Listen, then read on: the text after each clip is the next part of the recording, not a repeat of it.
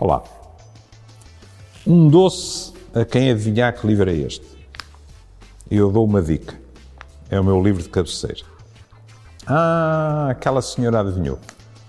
São as obras de Eugênio de Andrade. Ora, ouçam este poema. Chama-se Mulheres de Preto. Há muito que são velhas, vestidas de preto até à alma. Contra o muro defendem-se do sol de pedra. Ao lume furtam-se ao frio do mundo. Ainda têm nome. Ninguém pergunta, ninguém responde. A língua, pedra também. Convenhamos que não é um tratado de otimismo. E hoje estamos a falar precisamente da importância da socialização. Estas mulheres estão juntas, mas ao mesmo tempo estão profundamente sós. E à medida que nós envelhecemos, a importância da socialização, arrisco-me a dizê-lo, vai se tornando cada vez maior. Se se lembram, na escola secundária, no meu tempo até se dizia que nós éramos animais gregários.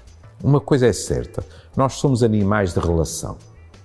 Podemos gostar muito de estar sozinhos, mas verdadeiramente, quando não estamos em relação com outros, isso pode tornar-se complicado em termos psicológicos, mas também em termos da nossa própria saúde. Sabem? Durante muito tempo, eu ainda ensinei isso, durante muito tempo nós dizíamos que a solidão era um fator de risco em termos de saúde, inclusivamente física, porque havia um apiadeiro, digamos assim, que era a depressão. Nós estávamos sós, mais facilmente deprimíamos, com a depressão as defesas imunitárias baixavam e podiam surgir determinadas doenças. Hoje, nós temos artigos que dizem isso é verdade, mas não é toda a verdade. A solidão, só por ela, e a dizer a solidão sozinha, é capaz de ser um fator de risco para doenças. O que significa que, à medida que nós temos uma população cada vez mais envelhecida, temos de lhes dar possibilidades de se manterem em contacto, digamos assim, com os outros. Quando se fazem inquéritos, as respostas são eu diria, quase por sistema uh, homogéneas. Importância: família, amigos, vizinhos. Com uma diferença de género, as mulheres a dizerem, ainda mais que os homens, que estes relacionamentos são importantes. E isto é curioso, porque encaixa muito bem com uma noção que a ciência tem há muitos, muitos anos. As mulheres seguramente por razões culturais, talvez por questões que um dia possamos descobrir em termos biológicos, em termos uh, da própria diferença dos cérebros, as mulheres, dizia eu, são consideradas as mediadoras afetivas por excelência da nossa espécie. Na questão da viuvez, como sabem, há mais viúvas do que viúvos. Porque as mulheres têm uma esperança de vida maior que a dos homens. Mas há outras questões que talvez não sejam uh, tão conhecidas, que é quando alguém fica viúvo, os homens são mais frágeis do que as mulheres. Num intervalo de dois anos a seguir à viuvez, para aquilo que seria expectável, morrem mais homens do que deveriam morrer em termos estatísticos. E a diferença com as mulheres é clara. E uma das razões que os meus colegas avançam é que os homens não só são menos autónomos do que as mulheres, em termos da sobrevivência cotidiana, mas também, com mais facilidade, caem em situações de isolamento. Porque, ao longo da sua vida de casal, eram as suas mulheres verdadeiramente as mediadoras das suas relações interpessoais.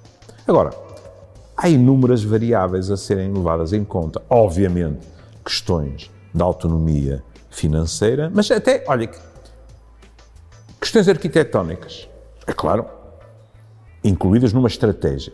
Eu li há pouco tempo um artigo de um autor espanhol, arquiteto, que descrevia um lar para a terceira idade que tinha, para além da zona residencial para as pessoas que lá estavam, tinha um centro de dia, portanto, pessoas que passam lá o dia e depois vão dormir às suas casas, e tinha, inclusivamente, um pequeno bar barra café para a população em geral.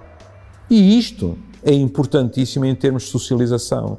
Em vez de estarmos a criar quistos, digamos assim, para as pessoas, não. Há uma circulação, não sanguínea, mas uma circulação comunicacional com a população em geral.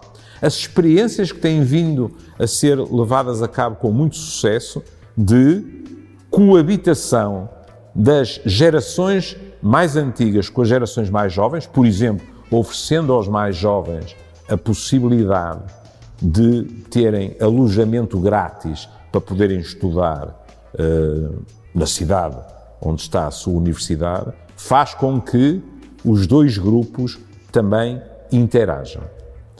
Por último, queria-lhes dar uma ideia. Também uh, à boleia do velho Eugênio. Há quatro linhas dele que se intitulam O Amigo. Não voltará.